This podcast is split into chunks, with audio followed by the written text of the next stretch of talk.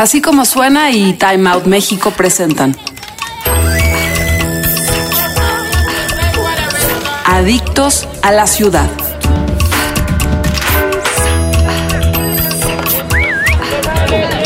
Junio es el mes de la diversidad sexual.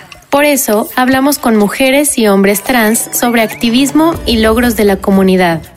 En Casa Club Rochelle, el travestismo es un estilo de vida para enorgullecerse. Este cabaret funciona como un refugio para quienes desean vivir la fantasía de atravesar el género sin la represión de la vida cotidiana. Quédate a escuchar lo que Rochelle Terranova, la fundadora de este espacio, nos cuenta al respecto. Próximamente, Rochelle Terranova protagonizará el cortometraje Mujerón, nombre que describe perfecto a una actriz y activista que a los 12 años comenzó a estudiar estilismo y a los 18 debutó como travesti, para comenzar su transición 10 años después y posteriormente fundar su más generoso logro, Casa Club Rochelle. Este icónico personaje LGBTI de la CDMX está con nosotros para conversar sobre su carrera y la comunidad trans, yo soy Alberto Cervantes, editor de Arte y Cultura y de LGBTI de Time Out México. Bienvenida, Rochelle. Comencemos platicándonos cómo ha sido tu historia, cómo fue que te asumiste como persona trans. Yo hasta los 18 años me di cuenta que era una mujer trans, porque primero me asumía como un chico gay, porque en mi época ni siquiera estaba acuñado el término trans, ¿no? nosotros éramos gays que, que nos vestíamos, ¿no? Según esto, así era la historia. A los 18 años debuté en un espectáculo travesti, que fui a audicionar y yo pensé que me iba a quedar como bailarín.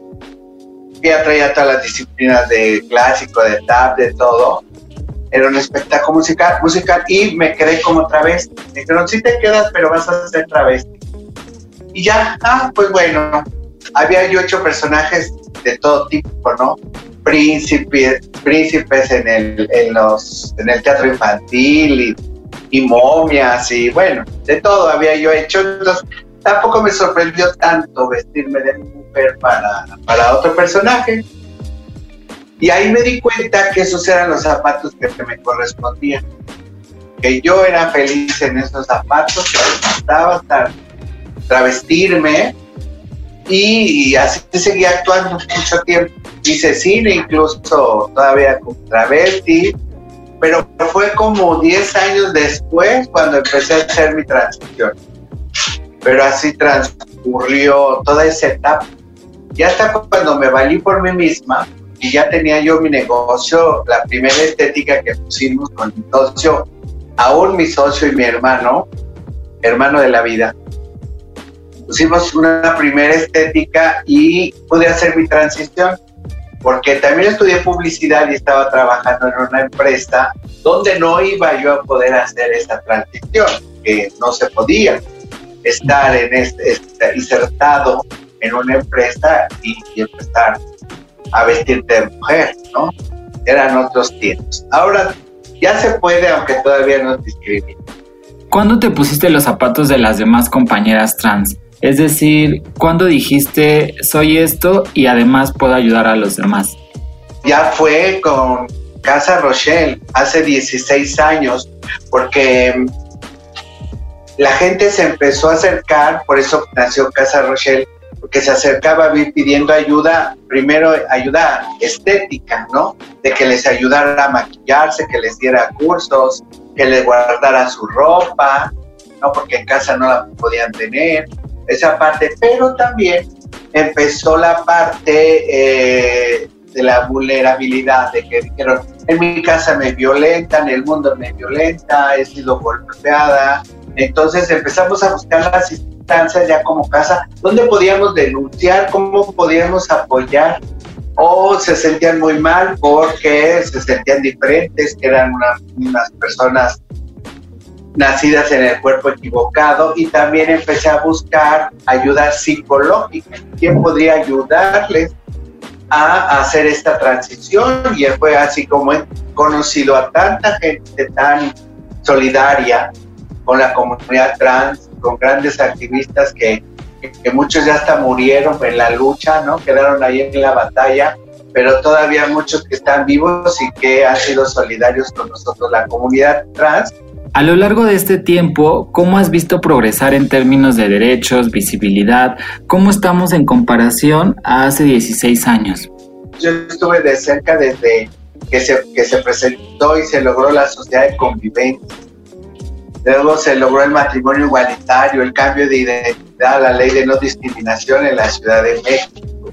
Entonces sí, hemos avanzado a través de una fracción parlamentaria que fue el PRD en los otros sexenios, pero no es que ellos nos lo gritaran, si nosotros lo hemos ganado, lo hemos ganado a pulso porque hace 16 años íbamos a gritonear afuera de la, la Cámara de Diputados o del Senado.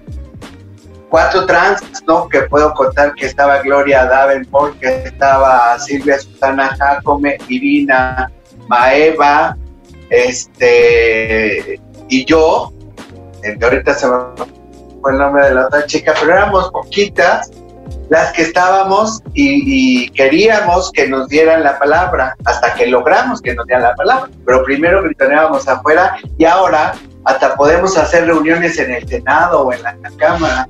Entonces, pues sí se ha avanzado gracias a esa lucha de gente que nos vino empujando desde antes, porque una activista octogenaria como es Samantha Flores, la directora de la Casa del Adulto Mayor LGBT, pues es el trabajo de todos ellos, ¿no?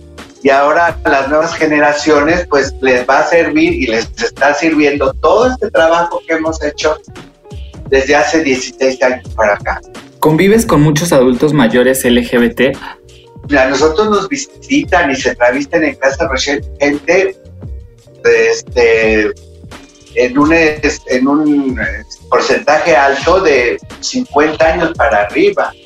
¿no? O sea, gente que tal vez no hizo la transición, pero que son personas trans que tienen que vivirlo en el closet y tienen que vivirlo y pueden vivirlo en casa Rochelle. Ese es el, ese es el, lo que hacemos como arrojo, como trinchera, como cobijo a estas, a estas sectores de nuestras poblaciones trans, los adultos mayores.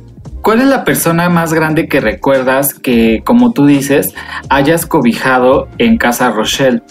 Y un ejemplo claro también es la querida Felicia Garza, que la conocemos desde hace mucho y que a los 74 años, hace algunos, salió del closet, ¿no? Pero antes siempre nos visitaba, obviamente oculta su identidad hasta que dio el paso, pero es una mujer que orgullosamente es trans y que orgullosamente ha salido del closet, tuvo el, el valor de hacerlo a esa edad que me hace muy, muy, muy este, válido, muy, muy empoderador para, todas las que no han podido.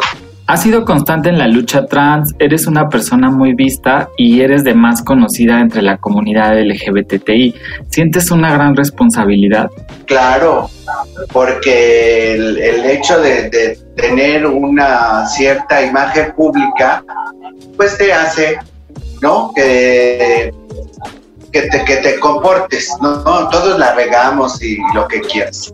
Pero sí llevan una imagen digna. Hace ratito platicaba en la, otra transmisión con que hicimos para una entrevista, precisamente de esa dignidad con que tiene uno que vivir su transgeneridad. Tiene uno que ser una persona digna, ¿no?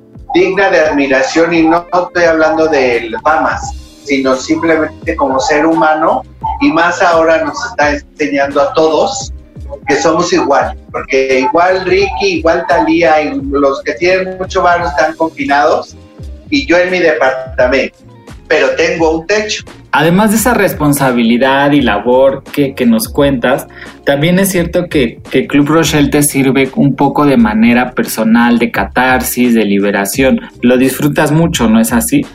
disfruto todas las etapas ¿eh? de Casa Rochelle. Bueno, y todas las etapas de mi vida, porque soy hasta abuela. Pero hablando de casa, disfruto mucho cuando doy el curso, por ejemplo, ¿no? Que estoy de maestra y doy el curso de, de personalidad y de maquillaje o de peinado, de belleza, lo disfruto. Pero estoy en el escenario porque soy cabaretera junto con mi pareja Liliana Alba y disfrutamos muchísimo estar cabareteando porque además es un foro, una trinchera de que podemos decir políticamente lo que queremos, socialmente lo que no nos gusta. Entonces sí, sí me siento muy afortunada y hacemos catarsis con todas las historias que pasan ahí, cuando uno mismo tiene alguna problemática o mismo la gente que va y hace catarsis ahí, porque sabes un momento muy bonito que pasa en, Rochelle, en Casa Rochelle cuando piden un paquete de transformación para vivir su fantasía. Y cuando termino de, vestirlas, de maquillarlas, todo eso, me agarran, me abrazan con lágrimas en los ojos y me agradecen de haberles logrado esta fantasía, ese sueño o esta realidad que ellas querían. Ese momento para mí es muy conmovedor y a veces se me han salido las lágrimas con ellas, abrazadas. Por último, ¿Qué le dirías a las personas jóvenes que comienzan a asumirse como trans y a lo mejor no sienten esa compañía de la sociedad, de ese respaldo de su casa, etcétera? A todas las, juventudes trans que además ya están muy empoderadas, ¿eh? Eso me gusta mucho. ¿no? que están insertadas ya en el sector laboral o que están estudiando en la universidad, en la preparatoria y que ya van con una identidad a la que eh, de acorde a su personalidad. Eso está padrísimo de esta época. Pero todavía hay gente que lo está pensando, ¿no? Que tiene miedo. Siempre hay que pensar que nuestra vida es única y repetible y que nadie la va a vivir por nosotros. Hay que atreverse a ser, hay que luchar por ser y lograr este objetivo porque la vida es muy corta. Mañana te mueres y no hay que vivir frustrada. Para concluir, me gustaría que el público que nos escucha recordara que aunque Casa Rochelle está cerrada por la pandemia, eh, Rochelle y Liliana de Alba siguen activas en redes sociales y con promociones en las que puedes comprar un paquete de maquillaje y vestuario a precios especiales y hacerlo válido cuando se pueda. Entonces puedes buscarlas en redes sociales, apartar lo que necesites y posteriormente visitarlas en la colonia Álamos en la Ciudad de México. Rochelle, muchas gracias por aceptar esta charla. Muchísimas gracias, mi querido Alberto. Nos estaremos viendo por casa, porque necesitamos festejar el 16 aniversario. Lo hicimos el viernes pasado, hicimos un brindis, brindis online en Facebook Live, pero va a ser el primer evento grande que hagamos en Casa Rochelle y ahí te vamos a ver. Visita las redes sociales de Time Out en Facebook, Twitter e Instagram arroba Time Out México y utiliza el hashtag Adictos a la Ciudad. Así como suena y Time Out presentaron Adictos a la Ciudad.